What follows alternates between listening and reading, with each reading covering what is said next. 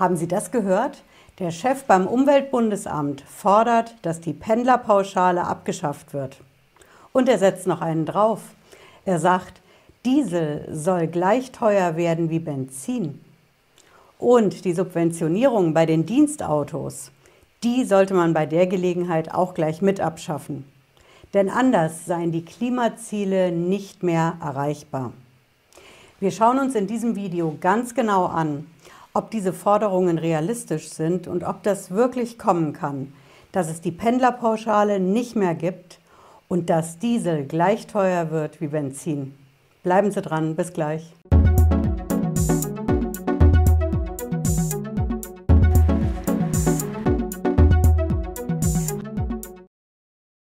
Hallo und herzlich willkommen. Ich bin Patricia Lederer. Ich bin Rechtsanwältin in der Frankfurter Steuerrechtskanzlei Tax Pro GmbH ja, wir schauen uns heute ganz genau an, was es mit diesen Forderungen vom Umweltbundesamt auf sich hat. Ja, die Klimaziele sind schwer zu erreichen, das sehen wir auch gerade in Glasgow. Aber was ist mit der Pendlerpauschale? Soll die wirklich fallen? Droht die zu fallen? Und kann Diesel wirklich gleich teuer wie Benzin werden auf absehbare Zeit? Wir haben ja aktuell die Lage, dass wir die Fahrtkosten bei der Steuer absetzen können. Ja? Aktuell geht es für 2020 abzusetzen mit den berühmten 30 Cent pro Kilometer. Ab 2021 werden Leute, die weiter zur Arbeit haben, an Weg, noch mehr absetzen können. Da können sie ab dem 21. Kilometer 35 Cent absetzen, jetzt dieses Jahr 21, 22, 23. Danach können sie 38 Cent absetzen, also, wer einen längeren Weg zur Arbeit hat, kann auch mehr absetzen. Und genau da setzt das Umweltbundesamt an. Denn die sagen, diese Pendlerpauschale, die begünstigt ja nur, dass die Leute mit dem Auto zur Arbeit fahren und eben nicht mit Bus und Bahn. Also begünstigt die Pendlerpauschale als steuerliche Subvention umweltschädliches Verhalten. Das ist die Argumentation beim Umweltbundesamt. Aber wie ist es eigentlich steuerrechtlich? Die Pendlerpauschale ist ja eine Aktion, eine Maßnahme des Steuerrechts. Kann man die so einfach ändern? Indem man einen Vorschlag einbringt. Bundestag wird es schon abnicken, Bundesrat ebenso und dann wird das ganze Gesetz. Kommt das so einfach? Nicht ganz. Das Steuerrecht hat da schon noch ein Wörtchen mitzureden. Denn, das ist wichtig zu wissen, die Pendlerpauschale ist eben keine Subvention.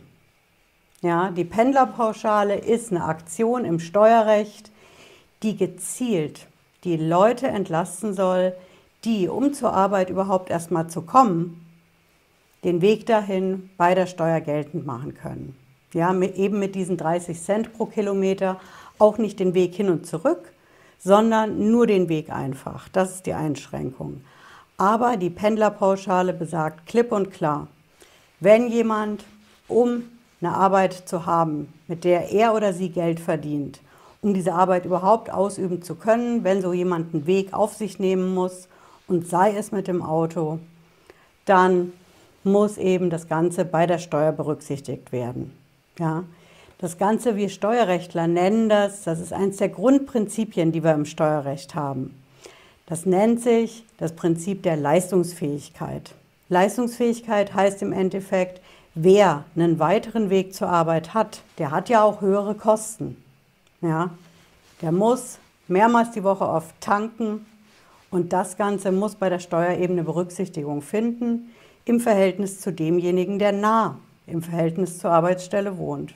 Ja, also das Prinzip der Leistungsfähigkeit im Steuerrecht ist ein Grundprinzip und das ist es nicht, weil ich als Steueranwältin das sage, sondern das Ganze hat Verfassungsrang in Deutschland. Unser Bundesverfassungsgericht ist ja der Hüter des Grundgesetzes, ne? unser höchstes Gericht in Karlsruhe. Und dieses Gericht hat schon vor langer Zeit, nämlich 2008, klipp und klar gesagt, diese Pendlerpauschale ist keine Subvention und ist vor allen Dingen auch kein Steuergeschenk an die Autofahrer, sondern eben Ausdruck von diesem Prinzip, wir müssen uns an der Leistungsfähigkeit der Leute ausrichten und berücksichtigen, wer einen weiten Weg zur Arbeit hat. der hat auch höhere Kosten. Und die muss er bei der Steuer angeben dürfen, der, der Steuer, die er auf das Einkommen, was er erzielt, wo er hinfährt oder sie, anfällt. Hm?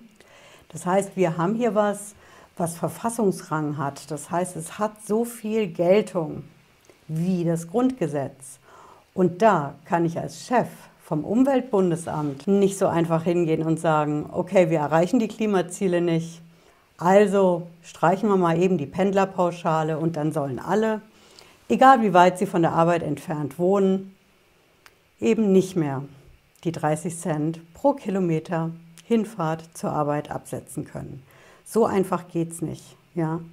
Man muss schon immer gucken und auch das Umweltbundesamt, wie sind die Rechtsvorschriften in Deutschland und vor allen Dingen, wenn ich eine steuerrechtliche Regelung abschaffen will, muss ich erstmal gucken, was ist die Grundlage davon und hat sich an dieser Grundlage was verändert oder gilt sie immer noch. Und das, was das Bundesverfassungsgericht vor mittlerweile 13 Jahren gesagt hat, das gilt immer noch. Glauben Sie mir, auch beim Bundesumweltamt sollte diese Einsicht herrschen. Von daher, die Pendlerpauschale mag bei einigen auf der Abschussliste stehen. Steuerrechtlich ist das Ganze nicht so einfach. Und wie sehen Sie das? Finden Sie, man sollte die Pendlerpauschale vielleicht doch abschaffen, eben um die Leute zum Umstieg auf Bus und Bahn zu bewegen? Es spricht viel dafür, ja. Auf der anderen Seite, es wohnt nicht jeder in der Nähe von der Arbeit und auch nicht in der Nähe eines Ortes mit einer Zugstation zur Arbeit. Was ist mit den ländlichen Gegenden? Werden die bei einer Abschaffung von der Pendlerpauschale nicht doch abgehängt? Ich habe eine Umfrage gestartet in unserer Community. Sie finden den Link hier unten in der Videobeschreibung. Sagen Sie Ihre Meinung. Und ich verspreche Ihnen, ich greife das auf in den nächsten Videos. Hm? Ja, ich hoffe, Sie haben was mitgenommen heute. Wenn Sie wollen, sehen wir uns spätestens Freitag 18.30 Uhr wieder. Bis dahin, bleiben Sie gesund. Ciao.